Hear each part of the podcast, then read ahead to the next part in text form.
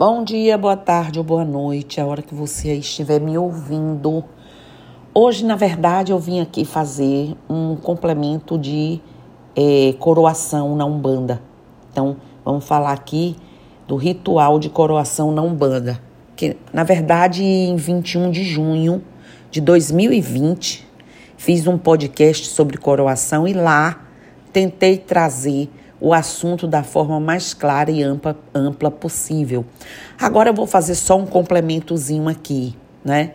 Nesse podcast pretendo relembrar coisas e trazer algum complemento. Esse será o momento de iniciarmos a preparação para uma coroação. Eis que todo terreiro deseja isso, todo pai e mãe de, no santo deseja isso porque isso significa maturidade, o alcance da maturidade mediúnica do médium. A, a, as entidades estão afirmando que eles reconhecem essa maturidade mediúnica, essa entrega, essa a compreensão no seu sentido o mais amplo possível do que é ser um médium sensitivo, um comunicador, uma ponte entre o mundo aqui e o mundo espiritual. Certo? Data ou prazo é especulação, porque quem, né, vamos preparar caberá o ritmo desse tempo, uma vez já anunciado pela espiritualidade. Ainda assim, há uma data, um prazo que é especulação pura, porque quem vai é, dar o ritmo dessa preparação é o próprio médium. Que mesmo a espiritualidade dizendo, você já está em condições, você já tem, né? O, o, o material suficiente, a compreensão suficiente, ainda assim essa pessoa, a ela depende e cabe o ritmo desse processo, ou mesmo aceitar ou não, né? E sendo esse um ritual tão bonito, fundamental na vida de qualquer filho de santo, não poderia deixar de falar dele aqui novamente. Aliás, não é só desse filho, é de todos, é de um terreiro inteiro. Não é isso? A família inteira celebra, comemora, torce, reconhece o esforço do outro, não é? Que todos, na verdade, podem chegar nesse ponto. Mas, mas, existem os mas. A coroação é, sem dúvida nenhuma, uma demonstração de que o médico, como eu já disse, alcançou um nível aceitável em seu desenvolvimento. Importante para um bom trabalho ritual, espiritual. Assim, o que o ritual representa é que depois de coroado, o médium passa a ter uma responsabilidade ainda maior perante seu trabalho e os seus guias. Ah, mãe Romeus, antes da coroação o médium não tem? Tem. Eu já disse, e repito, ser médium já é uma tarefa, uma missão para poucos. Porque é realmente o dia a dia, o convívio com a espiritualidade vai te mostrando um roteiro, vai te mostrando um universo diferente, vai te mostrando suas possibilidades e o quanto você pode sair de onde está e chegar a algum lugar. Mas é fácil? Não, não é. É desafio em cima de desafio. Eu sei que é muito linda a consagração, a cerimônia. O êxtase e o burburinho é inevitável, ainda mais para os novos ou até os da casa que esperavam isso em si ou de algum irmão. Mas a verdade que poucas pessoas se lembram é: depois da coroação, o médium já está apto a servir de forma mais assentada as lições dos seus guias e protetores e assim seu compromisso, né, de, de instrumento dos orixás também se amplia. Não só basta os guias, as entidades, mas os seus falangeiros de orixás. A responsabilidade amplia. Além disso, é graças à firmeza da coroação que o médium preparado pode participar de trabalhos mais pesados, como desmanchar trabalhos trevosos, desobsessões de espíritos raivosos, demandas, entre outros, e servir de exemplo para os demais médiuns. Ou seja, é um universo que não é só é maior em termos de trabalho, mas que para nós filhos de santo cresce proporcionalmente também o tipo de seriedade, cuidado e dedicação que tem, temos, é, devemos ter com que nos propomos né, a desenvolver e as mudanças necessárias para esse fim. Porque, claro que há mudanças. Quanto mais você se vê envolvido com o espiritual, mais óbvio, isso é claro, você tem ou naturalmente vai se distanciando das questões mundanas, as aspirações, as paixões mundanas. A gente passa a ter um olhar diferente mesmo para tudo, para todas as questões, situações, para nós mesmos, para com os outros.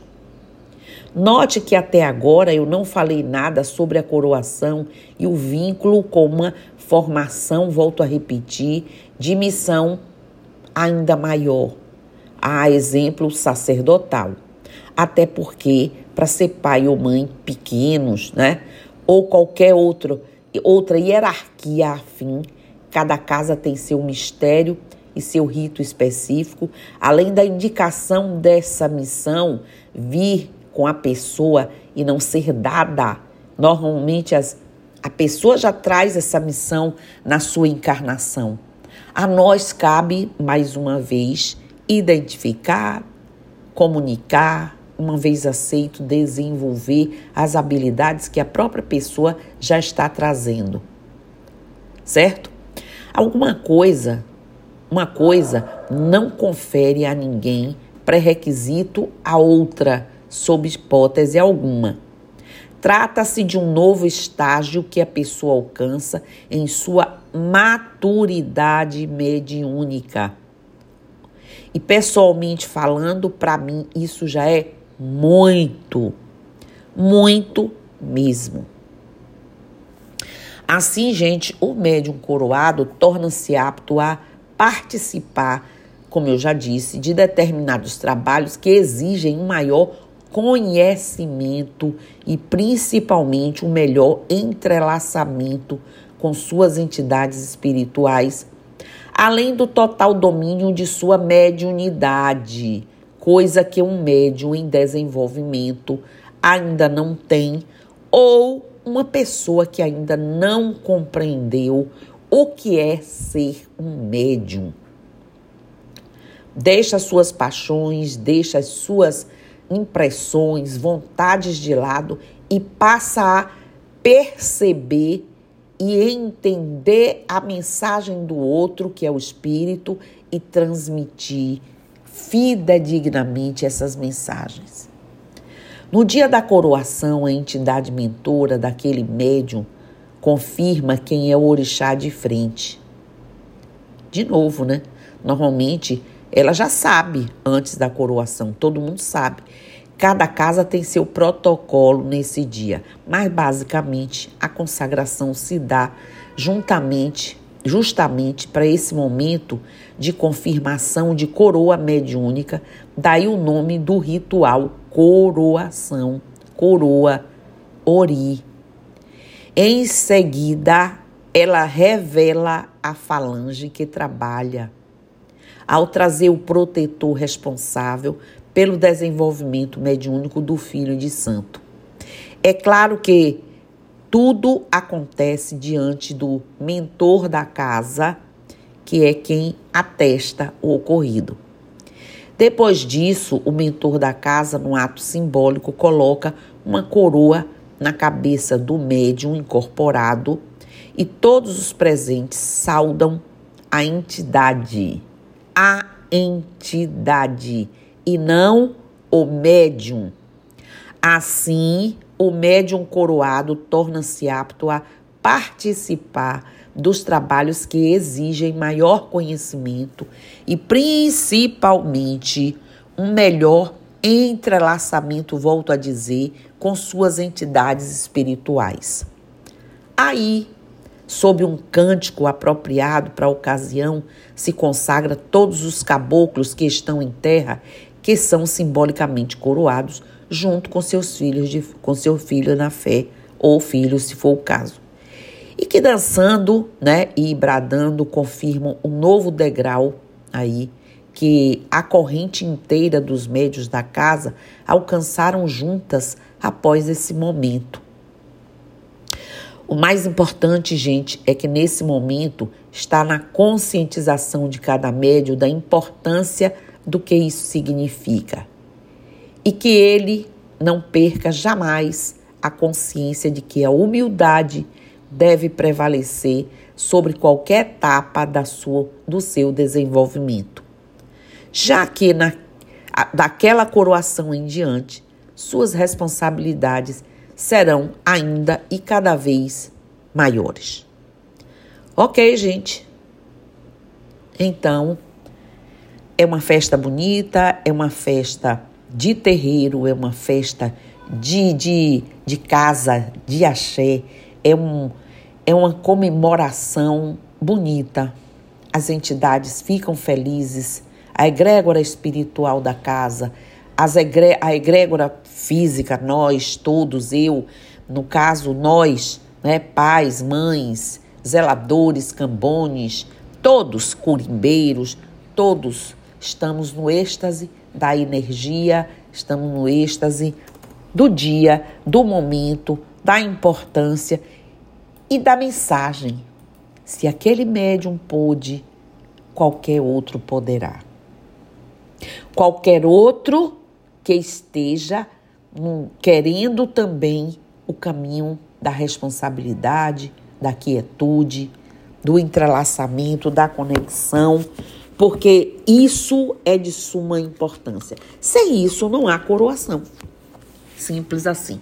Então, axé namastê, saravá, motumbá, mojubá, colofé, mucuyu no zambi, e eu estou aqui.